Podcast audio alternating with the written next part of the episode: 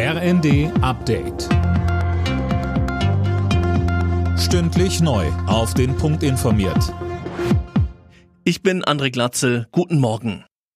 Mit dem Monatswechsel heute gibt's wieder zahlreiche Änderungen in Deutschland. So fällt zum Beispiel die EEG-Umlage weg, der Strom wird dann etwas günstiger.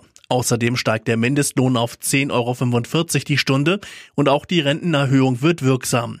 Und wer online einen Vertrag zum Beispiel fürs Handy abgeschlossen hat, kann den jetzt auch mit einem einfachen Klick online wieder kündigen. Ein Waffenstillstand im Ukraine-Krieg ist weiter unwahrscheinlich. Das hat Außenministerin Baerbock zum Abschluss des NATO-Gipfels in der ARD gesagt. Russland müsse erst die Bedingungen dafür schaffen, etwa durch humanitäre Korridore für Zivilisten. Auch der Chef der Münchner Sicherheitskonferenz Christoph Heusgen rechnet nicht mit einer Entspannung des Konflikts. Grund ist Kreml-Chef Putin weil er in der Vergangenheit die Zusagen, die er gemacht hat, die äh, Verträge, die er unterzeichnet hat, die Vereinbarungen, die er getroffen hat, er hat ja nichts gehalten. Deswegen ist er kein glaubwürdiger Partner. Deswegen ist mhm. jedes Papier, was man mit ihm unterschreibt, ist nicht das Papier wert, auf das er seine Unterschrift setzt. Die Bundesregierung hat die Eckpunkte des neuen Selbstbestimmungsgesetzes vorgestellt. Es soll das alte transsexuellen Gesetz ablösen und dafür sorgen, dass man sein Geschlecht im Ausweis leichter ändern kann.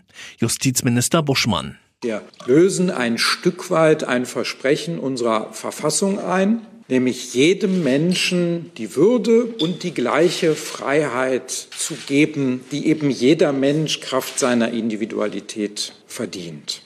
Und wir lösen auch ein Stück weit ein Versprechen ein, das wir den Menschen gegeben haben, nämlich unser Land freier, offener und moderner zu machen.